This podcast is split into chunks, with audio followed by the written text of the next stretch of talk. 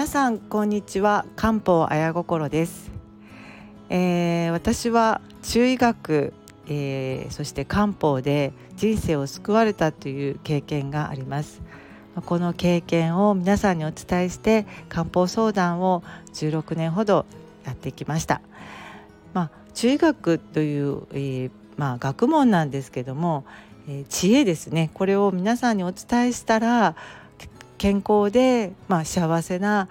生活のなんかエッセンスになるかなと思ってお話ししてます。えー、今日はですね、えー、睡眠のことをお話ししたいと思います。睡眠って皆さんよく取れてる方とあんまり取れてないっていう人いらっしゃるんですけど長く寝ても全然疲れ取れないっていうこれ睡眠の質が悪いっていう人もいらっしゃるんですね。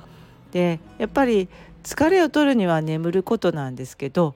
私は食べるより寝るっていうのが、えー、疲れを取る方には大切だと思ってます。なのでもう食べずにさっさと布団に入って、えー、10時間以上寝ると翌朝のあの肌も違うし、まあ、とにかく体が楽になったっていう感覚がわかると思うんですね。でこういうことをあのまあ得たいんだけど寝れてないってどうしても布団に入っても寝られないまあ寝たけど途中で起きちゃうとか早く起きちゃうっていう方いらっしゃるんですね。これ漢方では睡眠薬ではなくてですね体質改善で睡眠の質を良くするっていう考えがあるのでタイプに分けて、えー、この方はどういう対策をすればよく眠れるかなっていうのを考えて相談しています。えー、タイプに合わせた養生っていうのと漢方薬っていうのがあるんですね。このタイプというのがですね、えー、漢方の一番の根本の五臓という肝心脾肺腎、えー、この5つにタイプを分けて考えると分かりやすい。とあの説明しています、えー、例えばですね夢が多い悪い夢を見るとかそしてなんか考え始めてなんか思い出してイライラしちゃって眠れないわストレスが溜まってるっていうタイプ。こういう方は肝が弱ってるんですね。まあいろいろ肝うつって言って、えー、肝臓の力、まあ、働きが弱って、うん、自律神経が乱れているというタイプです。こういう人はね肝を調節する漢方薬よく使うのは、えー、商用酸とかあと三層人糖とかあとは私はよく邪香という、えー、これ匂いの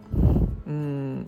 ムスクですね香りのムスクというものが入った邪香製剤をよく使ってますまあいろいろありますけども例えば肝の対策それはストレス発散の、えー、散歩とか、えー、運動とかなんかも、えー、あとは、まあ、好きなことやればいいんですけどもこういうストレス発散があの漢方薬プラスストレス発散っていうのが大切です。夢が多いタイプっていうのがそれですね。じゃああの夢はあんまり見てないんですけど眠りが浅いなって思って夜中にも目覚めちゃうっていう方何かの物音ですぐ目覚めてしまうっていう方は心の方の、えー、まあ、血液不足だったりですねあとは、えー、女性の場合更年期からなんとなく落ち着かない例えば夜中に暑くなって喉が渇いちゃって目が覚めちゃってトイレも行っちゃうよなんていう方は腎が関係します。えー、心とか腎なんかが関係してくるんですけども、えー、っとね、血液とか水の足りない人が多いんですね。これはうん体の中の潤いを増やすような漢方薬をやっていきます。よく心臓の血液不足、えー、これはですね貧血の人とか低血圧の方なんか多いんですけどうんと眠りが浅いあるいは不安感が多いとか動悸を感じるなんていうのも一緒に眠りが浅いとともに物音で起きちゃうという方が多いんです。これは心血虚といって気脾糖というのを使ったりするんですけども、えー、ともう一つですね、えー、と水が足りなくなってくるタイプ気血水という3つの元素の水が足りなくなるとこれホルモンの関係で更年期から出やすいそして口が乾いて夜中に目覚めてなんとなく暑いななんて思う布団を蹴ったりするタイプこれはあの天皇保身炭という、えー、心臓と腎臓のバランスをとるものがよく使います。まあ、こうやってね五臓の中で肝と心と腎が出てきました。で腎はもう少し考えていくと老化と関係あってトイレで目覚めるっていう人が多いんですね。であのこういう場合はですね、えー、まあ、腎を温めるようなお薬をやっていきます。えー、腎が冷えてるんですね。だから六条って鹿の角とか、えー、腎を温めるお薬を使っていくっていうものがいいです。で、まあ、もう一つ、えー、夢が多いってさっき肝のことでお話ししたんですけども胃腸が弱ってきてなんとなく胃腸にドーンと溜まったようなこういうタイプの人は夢も多いしなんとなく体がモヤモヤだるい、えー、そして熟睡感がないなあなんて。で朝もだるいなあなんて。でちょっと夕飯遅くて食べ食べたの遅いから溜まってるんじゃないかなっていうこう消化不良な感じ。胃がすっきりしないっていう人も睡眠の質が悪くなります。だから胃腸のケアをするそして睡眠の質を上げるような運担当というもの。炭を温めるというふうに書く。温担当というものがあります。これは、えー、温担当と読むんじゃなくて運担当と言って、えー、いう読み方をします。運担当は、えー、炭これはですね、えー、ロップの方にあたるんですけども五臓六腑の六腑の方の炭、えー、決断を司るとかの働きがあります。で消化が悪い時って胆汁の出が悪かったりするんですね。えー、食べ物の特に油タンパク質の消化が悪くなるこの辺りがもたれとして体に、えー、よくコレステロールが溜まってるとかあの血液中の血糖値コレステロール値が上がっていくっていうものを、えー、まあ、食べ物で変わってくるんですけどもそういう、えー、消化能力落ちている時は胆汁の出も悪くなってこれを温める運胆糖がやることで、えー、精神面にも消化にも良くなってきてあの頭がすっきりして体もすっきりするし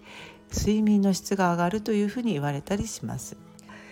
えー、実は火というものちょっと難しくて消化器系全般を言っていますなので、えー、胃腸系が弱って消化不良による、まあ、体の中に余分なものが溜まってっていうのの運用が悪くなっちゃっていう時に、えー、胆汁の出が悪くなって、えー、体に余分なものが溜まったという時もあるというお話でした。もう一つ話していないのは肺のお話です。この辺り睡眠には直接には関係しないんですけども、えー、っと肺だと喘息ですよね。喘息は、えー、早朝特に肺の活発と言われる3時午前3時から、えー、5時あたりに咳き込んで眠れない早朝に起きちゃうっていう方もいらっしゃいます。こういう場合は肺のケアが必要です。このこの時間についてのお話はシゴル中といってえ24時間を干支の十二支に分けてお話ししていくと分かりやすくってこの時間に五臓のどこが活発でどこに気をつけたらいいかっていうお話も今後したいと思っています。今日は睡眠をちょっと分けてお話ししました。皆さんよく眠りたいし私もよく眠りたいんですけど眠れないっていう、えー、経験をしました。体質から改善していくっていうのを、えー、漢方では考えています、えー、以上今日は睡眠についてお話ししました。最後まで聞いていただいてありがとうございました。